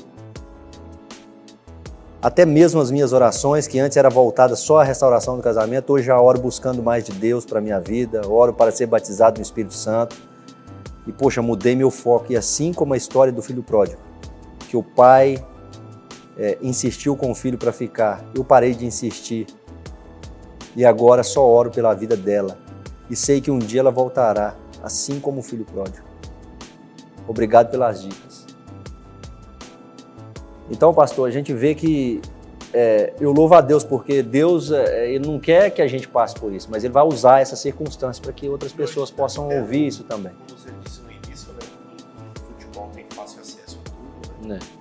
Cara do meio também para fazer esse, esse testemunho, essa pregação, essa evangelizar dos jogadores é. também é mais fácil. Né? Ah, é, um, é um mundo que é, a gente, é, da mesma coisa que tem coisas que a gente pode se perder, tem muito acesso também hoje para que a gente possa evangelizar também. Evangelizar. E, e graças a Deus hoje eu posso testemunhar, é coisa que Deus tinha falado que Ele iria usar a minha vida para que outras famílias fossem restauradas também. E com certeza não é o fim, não é o fim para ninguém, para nenhuma família mas depende do posicionamento. A Bíblia fala que quando nós nos aproximamos de Deus, Ele aproxima de nós. Nós precisamos dar um passo em direção a Deus. Deus é um cavalheiro, Ele não vai tomar é, a posição primeiro. Eu sempre digo que toda ação nossa provoca uma reação de Deus. Toda ação nossa provoca uma reação. Então, se a gente agir para o lado de Deus, para as coisas certas, Ele vai agir, Ele vai reagir ao nosso favor. Então, a relação de pai e filho, né? Deus gosta de nos abençoar. Uhum. Mas o pai, ele sabe que o filho está querendo aquilo. O pai sabe. É. Mas o pai só vai dar se o filho pedir.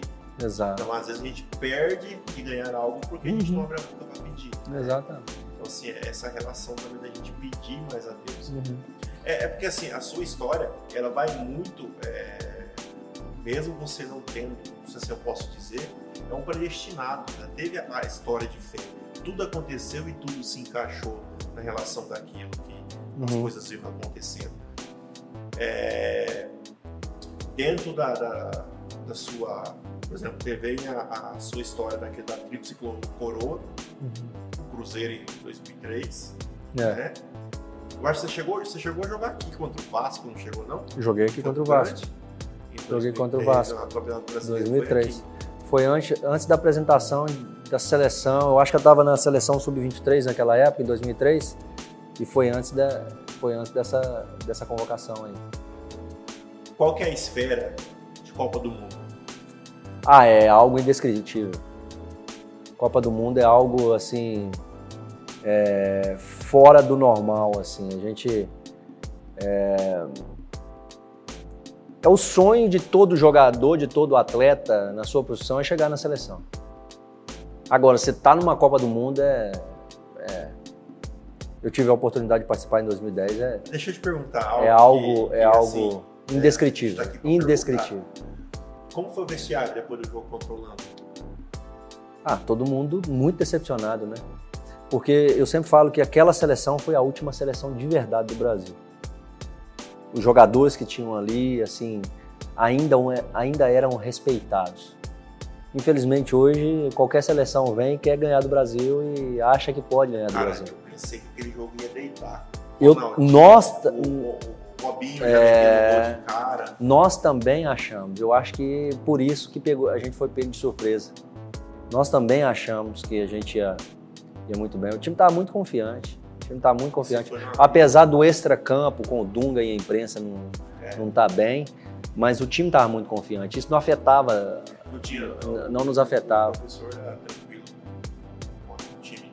Não, ele. Ele é muito tranquilo, todo mundo gostava dele. Ele, se- ele sempre foi muito justo com os jogadores. O Doni ele levou sem estar jogando. Mas porque o Doni foi bem com ele lá atrás. Sabe? Então. América. Isso, o Doni foi bem com ele lá atrás, então ele, ele quis dar uma premiação pro, pro Doni, sabe? Mesmo indo de terceiro goleiro. É, uma- coisa que eu fiquei bravo com ele é porque ele levou o grafite. É, Ele também não tava num bom, não, bom mas ele. não. Mas é, é, o grafite é um cara trabalhador, sabe? Assim, Você ele via isso. O Afonso? Afonso, joguei contra o Afonso Alves, né? É, Joguei foi contra. a aposta dele. Isso. Joguei contra o Afonso Alves, na Holanda. Então, Afonso Alves estava arrebentando na Holanda e joguei contra quando eu cheguei no é, na Inglaterra também, que ele estava no Middles- Middlesbrough. É.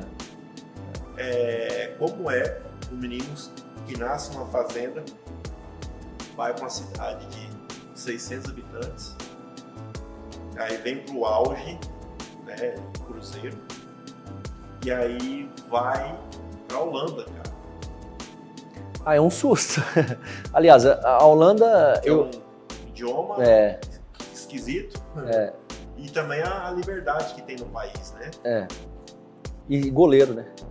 É. Naquela época ainda não tinha tantos goleiros É, porque na brasileiros. época, assim, a- a- a- os times holandeses eram famosos porque eles vinham aqui e contratavam os, Os os atacantes. atacantes. Então, É. o Romário foi pra lá, o Ronaldo foi Marcelo lá, Ramos Marcelo Ramos foi lá. pro PSV e vários outros jogadores que foram para lá.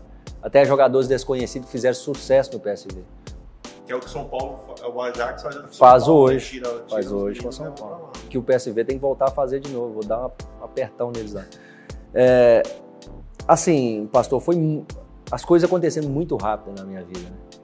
A Holanda eu já conhecia porque nós participamos de um torneio lá, mas eu nunca imaginava jogar na Holanda um dia. Eu participei de um torneio lá com o Cruzeiro. E assim, pra mim era tudo novidade. Agora, você, chegar uma proposta pra você, na época eu tava com a mão quebrada. O PSV mesmo assim queria.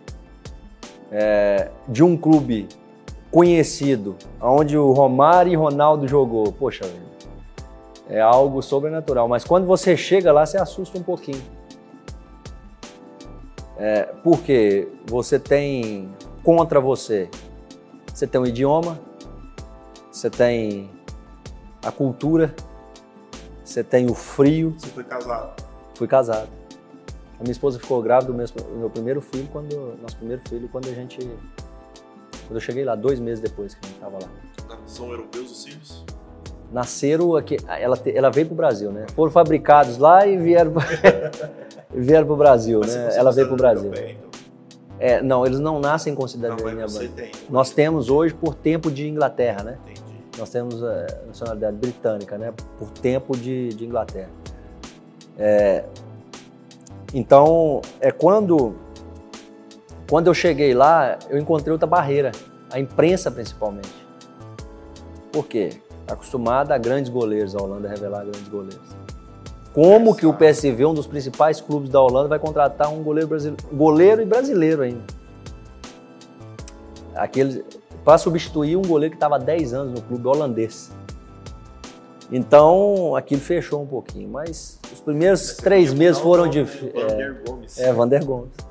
Os primeiros três meses foram, foram bem difíceis, assim. Mas depois, quando eu comecei a jogar e entrar no, no ritmo, e aí foram quatro anos, De títulos. quatro anos de títulos Você jogou a Champions com o Ajax, né? é, com o PSV, né? PSV, com o PSV. É nós chegamos, é, eu disputei três anos a Champions com o PSV. Quatro anos a Champions com, com o PSV. É, quando eu cheguei lá, o time já estava classificado. No ano que nós fomos para as semifinais, nós perdemos as semifinais para o Milan. Foi o ano que o Liverpool foi campeão. O Milan foi para a final com o Final Liverpool. De 3x0, 3x3 e É, vitória o nos pênaltis. pênalti. É, o time o time do Liverpool, o time do, do, do, do Milan fez 2 a 0 contra a gente no San Siro e ganhamos em casa de 3 a 1 Mas eles fizeram o gol, com, o gol fora de casa. Então isso contou, mas era um timaço nosso time do PSV, assim, bem montado pelo Guzeirin. Como que um, um, jogador no auge, você entrou, você está na história hoje da Premier League, porque você é o único jogador que ganhou, pegou dois pênaltis por duas equipes diferentes no mesmo jogo. Isso. Isso? Isso. Né? É. E, e, e, do Watford, foi até interessante, que, acho que eu vi um vídeo no seu Instagram. Do, você realmente garantiu a vitória do time, né? Porque a vitória foi de 1 a 0. Foi 1 a 0. Você pega dois pênaltis. No... É, e naquele jogo foi interessante que a gente atingiu a marca de 40 pontos. A marca de 40 pontos da primeira temporada nossa na Premier League. Que te dá segurança para te manter na, na primeira, na divisão. primeira divisão. Então foi um jogo assim sensacional. Deus, Deus é bom demais comigo, pastor. Eu, assim como com todos nós, né? A gente, a gente tem que olhar os detalhes. E como que eu fui o Brasil hoje eu... e, e, e, nesse áudio tudo e fala vou parar. É. Assim é algo que eu já estava já estava há algum tempo já. Mas o próprio Deus nunca deixou, porque uma das coisas que Deus falou nesse tempo todo é que eu estava negando a Ele, mesmo sem falar dele, eu estava negando, mesmo aceitando Jesus mas muitas vezes a gente aceita Jesus, mas nega, o nega porque eu, eu tinha um espaço ali que eu poderia alcançar várias pessoas e não estava fazendo. Né? Que era no meio dos próprios atletas, falar de, de Jesus ali para. É, tanto que a BBC veio depois fazer um, um documentário comigo. A BBC tem um programa gospel lá há 40 anos e aí quando eu comecei a falar de Jesus ali, como, quando eu comecei a abrir, me abrir mais o meu, meu Instagram para falar de Jesus, aí sim é onde Deus começou a agradar. Declarar, né? Exatamente. Mas eu eu estava me preparando já há uns quatro anos e e assim teve um, um determinado tempo que eu queria que acontecesse porque eu não queria estar tá no meio dessa situação toda de, de, problema da minha família e tudo. Eu queria me distanciar. Mas gente, o, aí eu entendi que o problema nosso nós temos que encarar de frente. Não adianta você correr do seu problema. Tem que encarar, levanta, joga uma água no rosto e vai embora. Sabe? É... Então, não aconteceu, mas esse momento já estava preparado. Tanto que eu tinha um contrato, o, o time caiu no, no, ano passado, na minha última temporada, nós caímos, mas subiu agora de novo. Subiu para a Premier League. É, e eu estava com um contrato novo, renovado, se o time permanecesse na primeira divisão. Eu já tinha assinado um contrato com o clube, o clube queria que eu ficasse. Mas eu disse, se ficasse na primeira divisão, eu continuaria, senão era o tempo de Deus para mim naquele lugar. E eu resolvi porque é, não aconteceu nada assim direcionado, que eu senti que foi direcionado por Deus. A minha volta para o Brasil foi direcionada por Deus. Nós oramos com relação a isso. Deus direcionou todas as coisas. E mas essa parada era algo que eu já estava já bastante tempo já me preparando. Na verdade, pra... o pessoal já vai trabalhando na cabeça antes, né, para depois. Sinto falta da, do dia a dia, da rotina, sim, sinto falta. É, apesar de que tinha dia lá que eu não suportava mais estar, tá no, tá naquele mesmo dia a dia por 20 anos. Né? 20 anos você, você fazendo as mesmas repetições e, sabe, tendo aquele mesmo ambiente.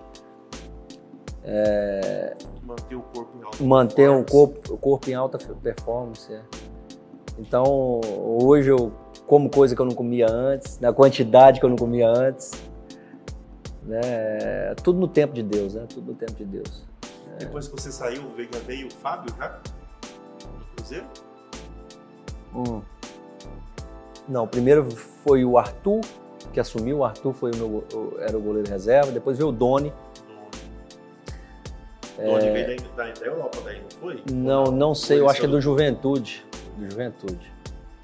E depois veio o Fábio, que o Fábio já tinha estado no Cruzeiro em 2000. O André foi antes de você? O André foi antes. O André foi antes. Até recebi uma foto hoje onde eu estava correndo com o André. Tava eu, o Arthur e o André correndo lá. O André, ele, teve uma lesão muito grave. É, foi até no jogo, né? Isso. E aí eu, logo depois, o Jefferson assumiu, depois eu assumi, mas o André ficou muito tempo no, departamento médico. e perdeu mesmo aquela, aquele ritmo que ele estava no cozinho. Você se considera uma pessoa privilegiada? Talvez abençoada. Talvez abençoada. Eu, é, Deus não privilegia ninguém, mas Ele abençoa, eu creio. Mas nós temos que estar abertos para receber essas bênçãos também. É, mesmo sem entendimento, eu acho que o nosso coração tem que estar sempre voltado para as coisas boas. E aí Deus vai trabalhando com circunstâncias, muitas vezes, uma coisa que não é bíblico, mas meu pai sempre falava: se você não aprender por bem, meu filho, você vai aprender com as cabeçadas do mundo. né? E eu creio que a vida com Deus é essa também. Se a gente não abre os nossos olhos, se a gente não ora para que Deus abra os nossos olhos espirituais para entender, é uma coisa que a gente que eu aprendi muito nesse tempo é direcionamento, sabedoria principalmente. Deus dá de graça, né? É, mas eu creio que eu sou um, eu sou uma pessoa abençoada, abençoada, sabe? Porque tudo que aconteceu na minha vida é, é onde a palavra de Deus fala que todas as coisas cooperam para o bem daqueles que amam a Deus. Né? Então, eu creio que todas as coisas cooperam, até as coisas ruins, até esse deserto, é para que eu pudesse chegar hoje e poder falar é, de boca cheia de um Jesus que pode todas as coisas, que salva principalmente. As pessoas ficam esperando de Jesus uma casa, um carro. Isso já é bênção nossa, já lá desde Abraão. Nós temos acesso a isso.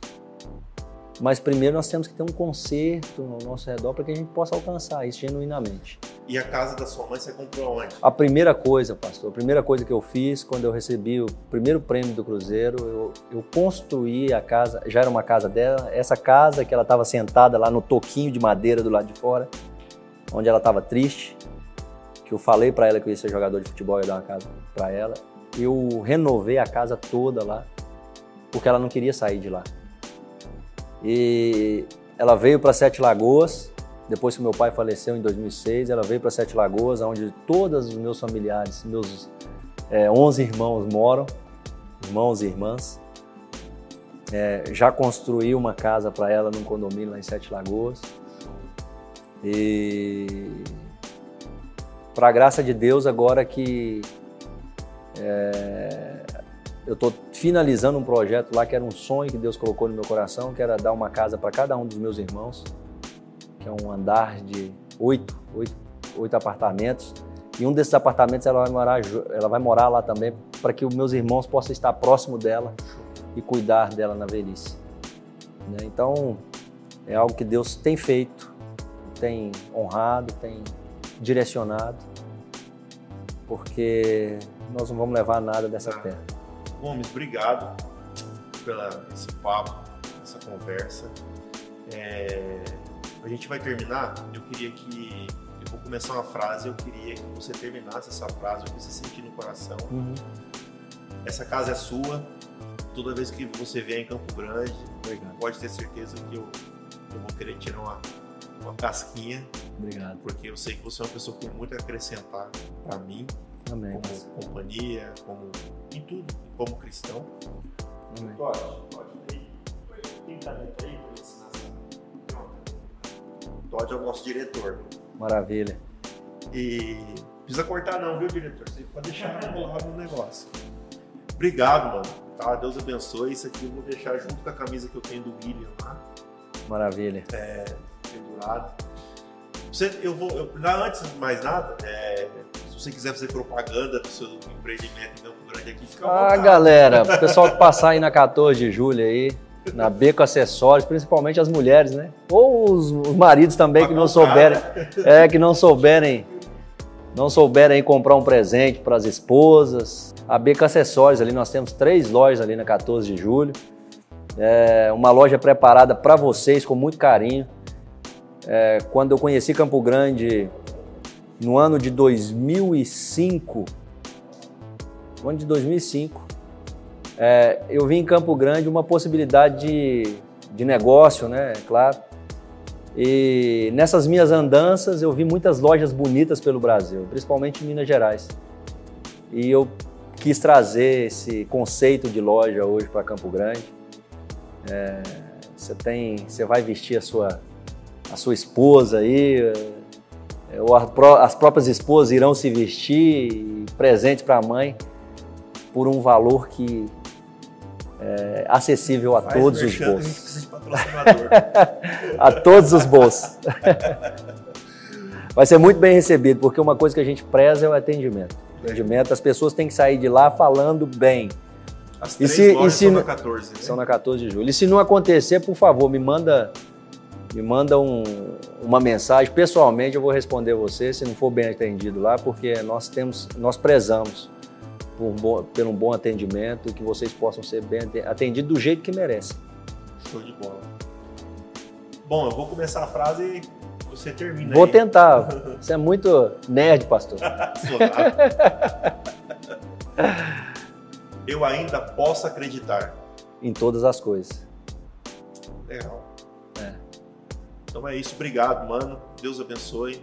Eu já quero aproveitar e mandar um abraço pro Éder, pastor Éder da Aliança Church, lá em Londres, pastor Mark Anderson, da Family Church em Goiânia, que foi um canal de bênção que nos apresentou. Uhum. E desde quando tem aquela voz do Mark, né? É. Nosso doutor. Ele falou, olha, tem um, tem um rapaz, inclusive acho que ele tá aí em Campo Grande, o Éder também falou. Obrigado pela recepção. Eu sempre fui um cara muito é, é, é, vidrado no esporte. Uhum. Né? E acho que pelo tamanho eu dava em tudo, né? Eu dava, uhum. tipo, jogar vôlei dava certo, jogar handball dava certo. Uhum. Aliás, eu vou te contar, deixa eu te contar algo. Eu, eu sou de Mundo Novo, uma cidade do interior aqui do Mato Grosso do Sul, hoje tem em torno de 11 mil habitantes. E aí eu fui goleiro, né? Inclusive, nós temos um time, um, um time aqui da igreja chamado Chelsea. Olha. Né? A gente era, nós éramos da sede, juntou uhum. com o Chelsea e fez o, o bacana, Chelsea. Bacana, O nosso maior rival era o Guaná Madrid. Oh. Que é o bairro chamado Guanandi aqui, aí também é o centro é. da igreja deram o nome de Guaná Madrid. Aí depois começou a surgir o Bayern de Santa Emília, começou a surgir os nomes dos times. Na igreja isso. Bacana. Né? E, e eu tinha 11 anos de idade, eu fui me batizar. E aí você faz um curso de batismo, depois que você faz o curso de batismo, durante três meses você vai para um crivo. E depois do crivo, de três pastores, os três tinham que te aprovar. Uhum. Se um dos três não te aprovasse, você estava fora, você não batizava. Uhum. Até hoje, nos anais da Assembleia de Deus em Mundo Novo, o único reprovado na história se chama-se Ângelo. Meu Deus, misericórdia! eu fui reprovado pelo meu tio no crivo, oh. porque eu fazia educação física. Ah, é? É. Rapaz. Com 11 anos de idade. E aí foi, na verdade, foi, acho que foi meu primeiro trauma com igreja, assim, e uh -huh. tudo mais. Uh -huh. Até o meu tio, tipo, você quer que a igreja digite uma carta, te manda essa carta para a escola para te dispensar da, da educação física. Era a condição que eu tinha para batizar. Eu falei, não, eu me batizo depois. É. Aí, no dia do batismo, a, a, cidade pequena tem que fazer, você vai para a igreja. Aí todo mundo se batizando e você lá respondendo as perguntas por que você não se batizou. É, é. Mas bom, mais uma vez te agradecendo, obrigado. Pessoal, obrigado por vocês terem acompanhado até aqui. Curta nossas redes sociais, tá? É, Instagram, Facebook e YouTube, ambos são arroba pode acreditar podcast. Então é só você digitar isso e aí você já vai lá curtindo a nossa página, tanto no YouTube, Facebook e Instagram. Beleza? Aqui é o Ângelo, muito obrigado por ter acompanhado. O meu desejo para você é que essa semana você tenha uma fé do tamanho de um grão de mostarda. Valeu! Thank you.